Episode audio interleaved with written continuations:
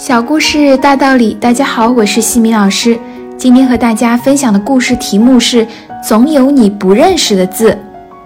唐宋八大家之一的苏东坡，自幼天资聪颖，在父亲的悉心教育和耐心指导下，逐渐养成了勤学好问的习惯，很有一股打破砂锅问到底的劲头。经过几年的奋发努力，他的学业大有长进。小小年纪就已经读了许多书，逐渐能够出笔成章了。父亲的至亲好友看见了，都赞不绝口，称他是一个难得的神童，预言他必定是文坛的奇才。少年苏东坡在一片赞扬声中，不免有一些飘飘然。他自以为知识渊博，才智过人，颇有点自傲。一天，他洋洋自得地取过笔墨和纸。挥毫写下了一副对联：“识遍天下字，读尽人间书。”他刚把对联贴在门前，有一位白发老翁路过他家门口，好奇地近前观看。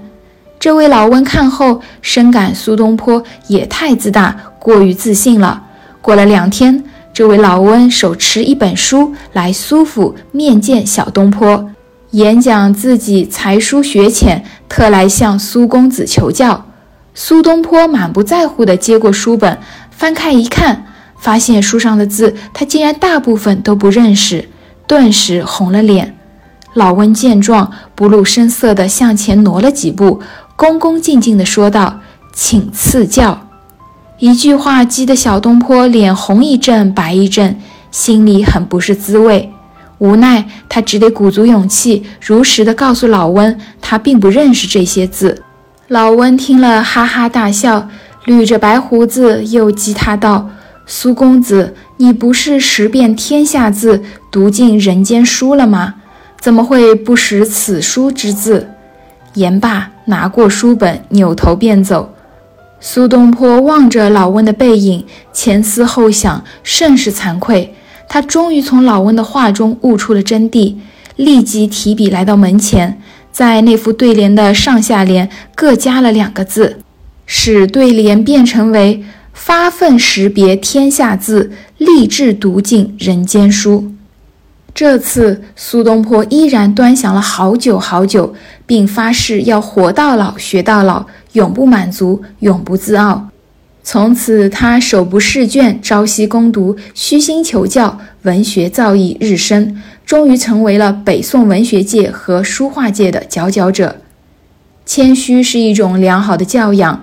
所谓君子品行，谦谦之分。谦虚的人懂得山外有山，天外有天，因此说话留有余地，保持一种低调，做事脚踏实地，不惜付出十二分的努力。